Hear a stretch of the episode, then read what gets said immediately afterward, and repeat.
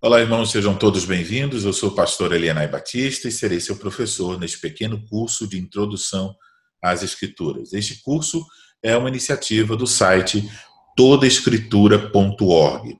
Como esta é a nossa primeira aula, então é, eu quero mencionar brevemente o propósito deste curso. Então, este curso ele faz parte de um projeto mais amplo que vai abranger a leitura e o estudo de toda a Escritura versículo por versículo. O propósito deste projeto é duplo. Por um lado, é, nosso desejo é ensinar as Escrituras, a palavra de Deus. Mas, por outro lado, também é ensinar como estudar as Escrituras. Então, essas duas coisas caminharão juntos, juntas. Enquanto nós estudamos a Escritura, a ideia é que nós também vamos aprender como estudá-la. Então, é, o nosso desejo é começar daquilo que é mais básico e nós vamos avançando gradativamente em profundidade e abrangência. Então, vamos imaginar aqui uma pessoa que nunca estudou ou que nunca leu a Bíblia até, é, ela vai poder fazer esse curso e avançar em sua compreensão das Escrituras passo a passo. Portanto, é bom que fique claro que este curso é um curso de nível básico. Então, se alguém é uma pessoa que já fez até curso teológico, tem às vezes pós-graduação em exegese, então é, esse curso é, é, são as coisas mais básicas. As pessoas que eu desejo alcançar são aquelas pessoas que estão tentando ler a Bíblia e não estão tendo um bom proveito porque lhes falta a instrução de como fazer isso. Então, o curso começará com questões mais básicas e nós é, vamos avançar. Alguns alunos participarão das aulas ao vivo e eu espero que esses alunos farão perguntas caso algum assunto não tenha ficado claro. Mas a grande maioria assistirá às aulas que serão publicadas no site todaescritura.org. Espero que essas pessoas possam oferecer então as suas impressões sobre as aulas através dos comentários. Também eu quero comunicar que a tradução que nós vamos usar aqui em nosso curso uh, será a tradução Almeida Revista e Atualizada, ARA, né?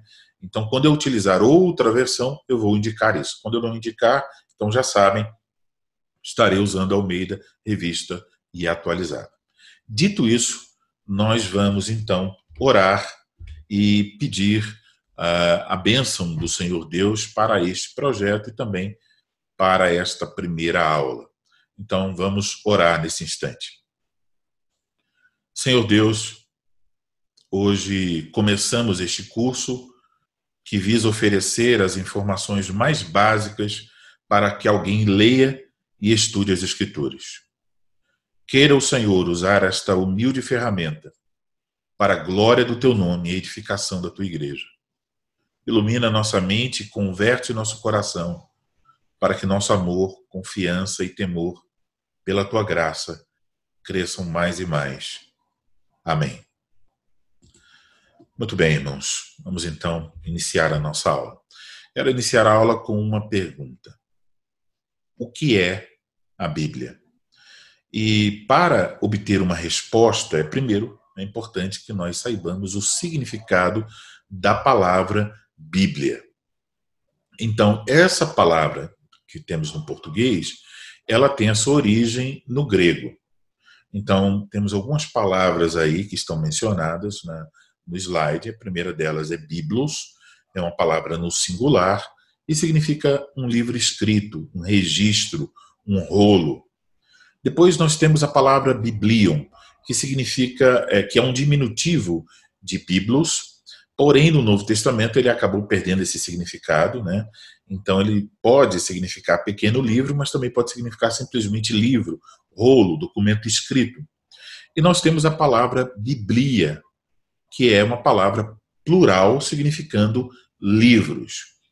Esse termo grego, que dá origem a Biblion e Biblia, isto é, o termo biblos, que é o, é o, é termo uh, para livro, ele, por sua vez, ele tem origem uh, na cidade fenícia de Biblos, que na antiguidade era então um dos centros produtores de papiro. Então, por causa da produção de papiro, uh, o papiro também foi conhecido como biblos, né? então essa produção de papiro era lá uh, na antiguidade feita em grande escala na cidade fenícia de Biblos. Então acabou havendo uma relação entre biblos e papiro, que era usado para confeccionar os livros, então uh, há essa relação. Surge então aqui uma pergunta, quando a gente coloca a palavra papiro aqui na, no slide, é, o que era o papiro, né? Então, era uma planta semelhante a uma taquara, ah, cuja casca interna era secada para se tornar uma folha para escrita. Então, pense aí como se fosse uma cana, né? Então você pega a casca interna dela, seca, essas folhas eram coladas e aí então colando várias folhas você tem é, em, é, um livro em formato de rolo. Então o papiro é, que é esse material, que o material que era usado para escrita no, na antiguidade, ele foi usado por muito tempo. Então ele era um material para a confecção de livros, porém ele era um material frágil, né? ele eh, se deteriorava facilmente. Houve então depois uma mudança no que diz respeito a este assunto. Então, cerca de 200 anos antes de Cristo, na cidade de Pérgamo, passou-se a usar o pergaminho. Então veja que a palavra pergaminho, ela é, vem do fato de que esse material, o pergaminho, é, foi usado ah, lá na cidade de Pérgamo. E isso aconteceu 200 anos, cerca de 200 anos antes de Cristo. Então, ah, gradualmente deixou-se de usar o papiro e passou-se a usar o pergaminho, um material ah, que era feito de pele de animais. Então, escreve, é um material preparado a partir da pele de, de animais e usado então para a confecção de livros. Se escrevia no pergaminho e eram, obviamente, um material mais resistente. Também esse material tinha o formato de rolo. Então, é bom saber aqui que o livro com páginas, tal como nós conhecemos hoje, uh, que é chamado de códice, ele só foi inventado no segundo século depois de Cristo. Então, antes disso, os livros todos eram ah, em formato de rolo, e isso permaneceu por muito tempo. Ah, somente a partir do segundo século começou né, ah, a ter, então, o códice, que era o livro com páginas tais como nós o conhecemos hoje. Portanto, então, quando pensamos na origem do nome Bíblia, estamos pensando em livros que originalmente eram em formato de rolo, seja papiro ou pergaminho. Então foi com esse material e com esse formato que os livros da Bíblia foram originalmente escritos. Então, lá no passado, quando alguém usava o termo Biblia no grego, estava se referindo a livros e esses livros eram ah, em formato de rolo mais no passado ainda, em papiro. E depois, a partir do segundo século depois de Cristo, em pergaminho. Portanto, o, o, o, o segundo século antes de Cristo, perdão, em pergaminho. O depois de Cristo é o códice. Então, é, 200 anos antes de Cristo, começou-se a usar o pergaminho. Portanto, quando usamos o termo Biblia, né, ele originalmente referia-se a uma coleção de livros. Então, esse termo é um termo plural e é neutro. Então, uh, devemos reconhecer aqui que, então, originalmente o termo Biblia se referia a uma coleção de livros. E, de fato, a Bíblia é uma coleção de livros, pois ela reúne 66 livros. Mas aqui é uma coisa interessante conforme nos diz o estudioso Robert H. Muncy, no século XIII, então esse termo Biblia acabou sendo identificado de neutro plural, que ele era, como um feminino singular. Então, a ideia de que Bíblia era uma coleção de livros foi deixada de lado e o termo que estava se identificando já realmente com as escrituras passou a ser usado no singular, para indicar apenas um livro. E é dessa forma que a palavra passou para as línguas ah, da Europa moderna, como sendo uma palavra singular. Então vejam as palavras do Robert H. Muncy. Essa mudança significante do plural para o singular refletiu o conceito crescente da Bíblia como uma só declaração de Deus, ao invés de uma multidão de vozes falando em nome dele.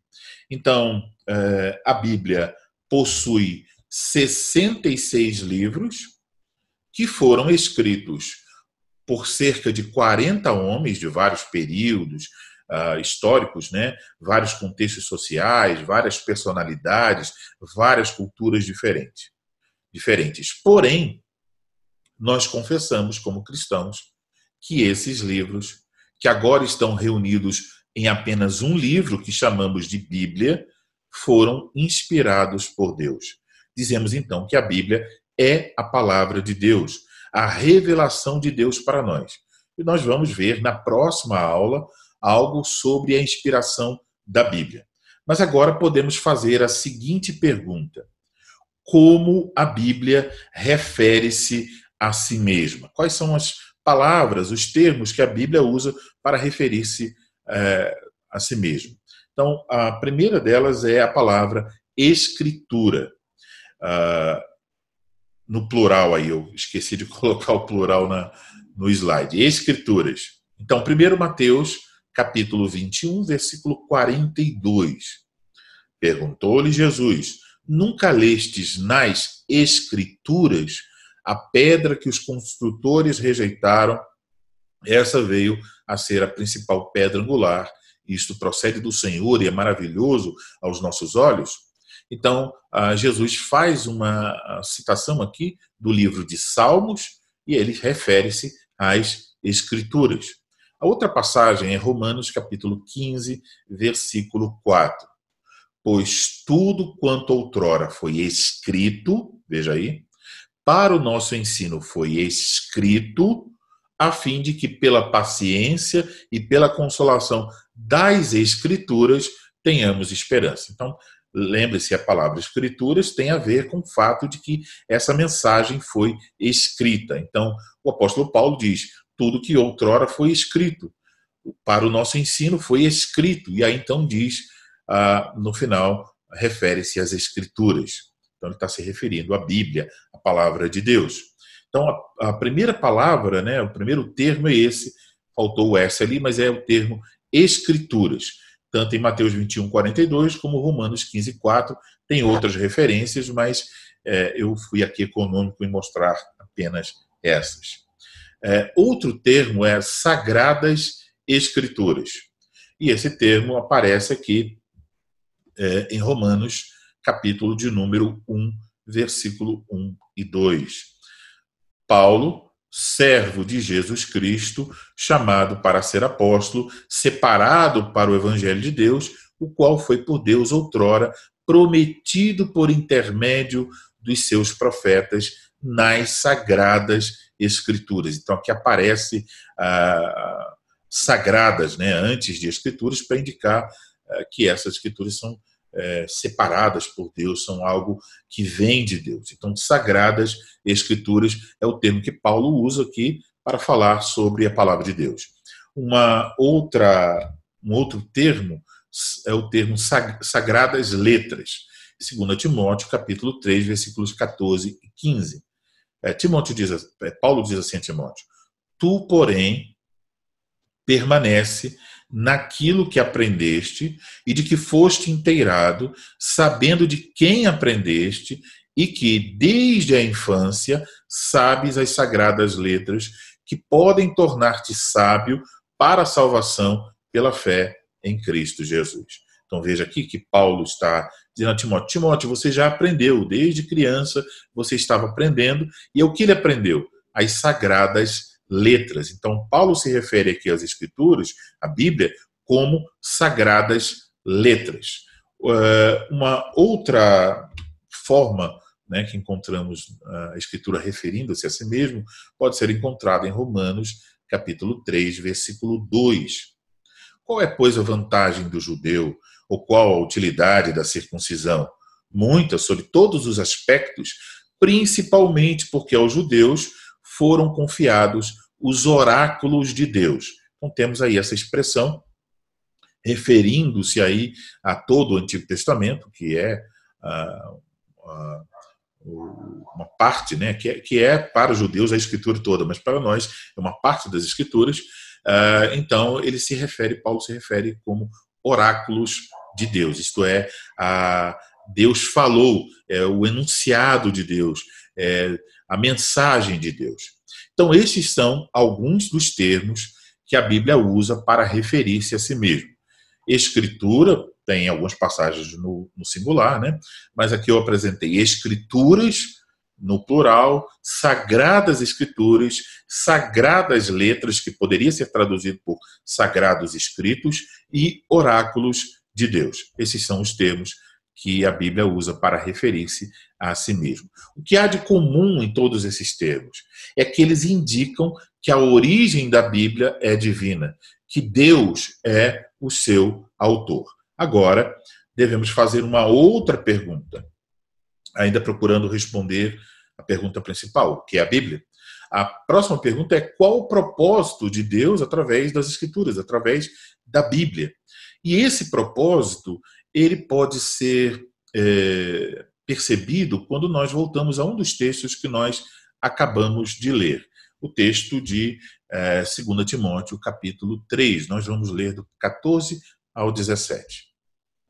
Tu, porém, permanece naquilo que aprendeste e de que foste inteirado, sabendo de quem aprendeste e que desde a infância sabes as sagradas letras que podem tornar-te sábio para a salvação pela fé em Cristo Jesus. Toda a Escritura é inspirada por Deus e útil para o ensino, para a repreensão, para a correção, para a educação na justiça, a fim de que o homem de Deus seja perfeito e perfeitamente habilitado para toda boa obra. Então, observe, voltando, Paulo diz a Timóteo: Você aprendeu desde a infância as sagradas letras. Sagradas letras é uma referência a Bíblia, a Escritura. E aí ele diz que podem tornar-te sábio para a salvação pela fé em Cristo Jesus. Então, obviamente, isso é um dos objetivos da, das Escrituras, nos tornar sábios para a salvação pela fé em Cristo Jesus. Essa Escritura que é capaz de nos tornar sábios é, para a salvação pela fé em Cristo Jesus, ela é inspirada por Deus, nós vamos ver isso na próxima aula, e ela é útil para o ensino.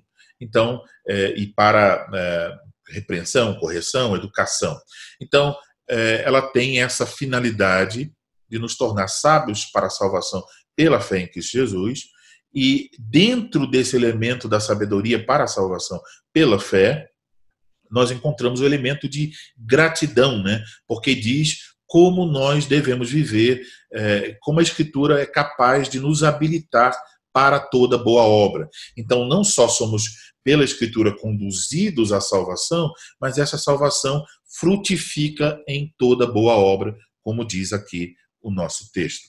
Então, podemos colocar da seguinte maneira: um dos propósitos das Escrituras é nos tornar sábios para a salvação pela fé em Cristo Jesus. O tema, então, central das Escrituras é Cristo Jesus, aquele por meio de quem nós somos salvos. Então, o propósito da Bíblia é nos conduzir a Cristo para que nós obtenhamos o perdão dos nossos pecados, a fim de que nós possamos nos relacionar com Deus, nos alegrando nele, vivendo para a sua glória. Então, uh, o propósito das Escrituras está intimamente ligado à pessoa e à obra de Cristo, à salvação que nós temos nele. Aqui nós podemos é, perceber que a história da salvação ela pode ser então resumida quando nós pensamos na Bíblia como um todo através de quatro palavras. Então, quando você lê a Bíblia, você pode pensar eh, que aquela passagem está se encaixando em qual dessas quatro palavras. Primeiro, criação. Então nós aprendemos como Deus, do nada, criou todas as coisas, inclusive o homem e a mulher, e como ele criou, e, e que tudo que ele criou era muito bom. Segunda palavra, queda. Aprendemos que os nossos primeiros pais, Adão e Eva, foram tentados no jardim do Éden e que eles cederam à tentação, trazendo ao mundo o pecado, a maldição e a morte. Agora todos são descendentes, os descendentes de Adão e Eva nascem sob o pecado, estão afastados de Deus e eles herdaram uma natureza pecaminosa. Terceira palavra, redenção ou salvação, nós aprendemos como desde o Éden Deus prometeu enviar um descendente da mulher que esmagaria a cabeça da serpente e traria salvação, restaurando o nosso relacionamento com Deus. Aprendemos também que nós devemos viver uma vida de gratidão pela salvação providenciada por Deus. Devemos, então, ah, estar habilitados para toda boa obra. E a quarta palavra é consumação aprendemos que haverá uma conclusão de todas as coisas. Os mortos ressuscitarão para a vida eterna em Cristo ou para a morte eterna no inferno com o diabo e seus anjos. E após a volta de Cristo, este mundo será julgado, os ímpios, impenitentes e rebeldes contra o Evangelho serão condenados, os que se arrependeram de seus pecados e confiam em Cristo estarão para sempre com Ele no novo céu e na nova terra. Então, essas quatro palavras resumem tudo que nós encontramos na história de salvação, que encontramos nas Escrituras. As palavras são criação, queda, redenção e consumação. Bom, ciente dessas coisas, agora podemos tentar encontrar uma resposta para essa pergunta: o que é a Bíblia? A Bíblia é uma coleção de, de 66 livros escritos por cerca de 40 homens inspirados por Deus. É a palavra de Deus para nós. Veja as quatro palavras: que fomos criados por Ele, que nos rebelamos contra Ele. É a mensagem de Deus sobre como podemos nos tornar sábios para a salvação em Cristo Jesus, agora e para sempre. Dessa forma, concluímos então a nossa primeira aula buscando uma resposta simples, mas que espero que esclareça o que é a Bíblia. Então, juntando tudo que você ouviu nessa aula, espero que você possa saber agora o que é a Bíblia. Isso já é um passo também para a nossa próxima aula, que será sobre a inspiração das Escrituras. Então, nós estamos no final da aula, mas eu gostaria de saber se dos alunos que estão é, participando aqui ao vivo, se algum deles tem alguma dúvida sobre algum ponto que foi tratado aqui em nossa aula. Sim, Kerimar, pode perguntar. Uh, professor, eu não sei se eu estou antecipando alguma coisa, porque na realidade eu venho estudando a Bíblia já há algum tempo mas estudo muito sozinha, que eu moro num vilarejo, as pessoas aqui não têm conhecimento. Então, depois que eu aposentei, eu tenho feito muito estudo sozinha. Então, eu não sei se eu sou bem assim, eu não diria assim, uma principiante, não, que não sou, a realidade é essa, mas eu tenho muito prazer e eu encontro uma fonte de sabedoria muito rica na Bíblia. Então, eu faço isso com prazer, eu gosto de estudar, não me importo de rever coisas. Toda vez que eu escuto alguém, eu aprendo mais e melhoro um pouquinho. Aí, o que, se eu estiver antecipando, só me corrige e tudo bem. Mas eu queria é, é, fazer assim uma pergunta, porque eu observo que a Bíblia ela não está preocupada em comprovar a existência de Deus.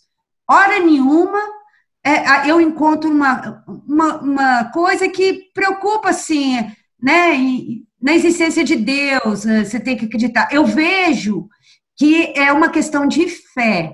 E fé é, é algo assim difícil. Está definido na Bíblia que fé é a crença naquilo que a gente não vê. Mas, assim, como desenvolver isso é muito difícil, porque para eu ler e ver essa sabedoria toda, eu tenho que ter fé. Porque tem muita gente que lê e larga para lá. Porque ah, eu acredito que nesses na, na, atual fase da humanidade, não tem ninguém que não tenha escutado alguma coisa da Bíblia, na escola, com os pais, né? Eu, eu, da minha família, só eu que sou é, estudante da Bíblia, mas todo mundo conhece algumas passagens. Não pode falar que é ignorante da Bíblia. Então, a fé coisa. E quando eu vejo a história de Abraão, que é o nosso modelo de fé, que eu, que eu entendo, né? É tratado como pai Abraão, ele largou, ele saiu de Ur com a família toda seguindo uma voz, uma terra que ele não sabia. Isso é fé, não é? Então eu pergunto para o senhor, como pastor, como dirigente, como instrutor, né? Eu, eu acredito que a gente tem que trabalhar a fé, mas uma fé raciocinada. Eu não quero também, é porque senão a gente cai para o fanatismo, cai para outros lados. Como que a gente trabalha à luz das escrituras? Como que a gente faz, né? E às vezes minha preocupação é, é, é boba também. O senhor fica assim, seja bem sincero, né? É isso. Obrigada. De nada, Kerimar. Obrigado a você. Uh, bom, é, algumas coisas vou pontuar aqui sobre a pergunta da Kerimar. Primeiro, é, é, devemos reconhecer que alguém até pode se aproximar da Bíblia para fins literários, né? Algum estudioso ele vai ver lá alguns pontos, destacar outros e fazer várias coisas estudando a Bíblia é, de uma perspectiva é, meramente acadêmica, né? Mas é, para encontrar na Bíblia uh, as sagradas letras que podem nos fazer sábios para a salvação em Cristo Jesus, é, realmente é preciso é, ter né, uh, o milagre da graça de Deus acontecendo na vida da pessoa. Ou seja, a pessoa deve ser alcançada pela graça, ser salva em Cristo Jesus, para poder ouvir a voz do bom pastor através das Escrituras. Se ela não for salva, é, a aproximação dela será meramente é, literária ou acadêmica. Não vai gerar os frutos de sabedoria, não vai gerar frutos para a glória de Deus e boas obras, vai ser apenas uma aproximação é, intelectual. Então, para que a pessoa obtenha realmente frutos da sua leitura das Escrituras, é, devemos reconhecer, ela precisa da obra do Espírito Santo na sua vida. E só possuem o Espírito Santo aqueles que são salvos em Cristo Jesus. Então, alguém que não é salvo realmente não vai obter esse, esse conhecimento para a sabedoria, para a salvação pela fé em Cristo Jesus. Tá? É, então, outro ponto que eu quero pontuar é que é, essa fé que é necessária, ela é um dom de Deus. Então, o, o Senhor Deus, pelo seu Espírito Santo, dilata o nosso coração, usa os meios que ele é capaz de usar, inclusive a própria Escritura, para que nós então sejamos capazes uh, de crer naquilo que diz a palavra de Deus. Né? Então, e realmente uh, deve-se dizer que a Escritura não se preocupa em apontar, é, provar a existência de Deus, porque a Escritura pressupõe essa realidade. Deus existe, Ele é o Senhor de todas as coisas, o Rei do universo, a Bíblia é a revelação dele, né? Então ele que se revela não procura provar que ele existe, ele simplesmente diz, ele afirma a sua existência através de toda a escritura, ele mostra claramente quem ele é. O, o nosso irmão Christian apontou para duas passagens aqui das escrituras, né? É, Efésios 2, 8 e 9, porque pela graça sois salvos mediante a fé, isto não vem de vós, é dom de Deus, não de obras para que ninguém se glorie. O versículo 10, pois somos feitura dele, criados em Jesus Cristo para boas obras, as quais Deus de antemão preparou para que andássemos nelas. Então, mais uma vez, a ideia da graça de Deus para a nossa salvação e a consequência né, desses frutos de boas obras. Então, é alguém para poder compreender as escrituras, um dos requisitos mais básicos é esse. Tem que ser uma pessoa salva em Cristo Jesus. Outra pessoa pode obter até um conhecimento intelectual, mas não vai se beneficiar uh, da Escritura como a palavra de Deus, experimentar o poder das Escrituras para mudar a sua vida, ele conduzir cada vez mais a Cristo Jesus. Tá bom? É, mais alguém tem alguma dúvida? Muito bem, então vamos seguir. Tem aqui uma mensagem no bate-papo. Ah, de nada, querida. É, eu era para ter colocado isso antes, né? Nas dúvidas, é, vamos lá agora a nossa conclusão. Então, eu encerro essa primeira aula do curso Introdução às Escrituras, manifestando aqui a minha gratidão a Deus por essa oportunidade e também meu agradecimento aos alunos que estão fazendo o curso ao vivo. Hoje temos três pessoas aqui que estão fazendo o curso: Christian, a Kerimar e a Raquel. O nome de vocês vai ficar agora aí, ó, na, na internet. Vocês estão faz... Eles estão fazendo o curso ao vivo. Eu agradeço vocês pelo apoio, pelo incentivo e pelas orações. É, a você que está assistindo através do nosso canal no YouTube, eu quero dizer que você pode acessar o nosso curso, esse curso gratuitamente, sem necessidade de se inscrever no site. Simplesmente você entra e o curso está, estará lá. Né? Então você pode acessar o curso através do site todaescritura.org.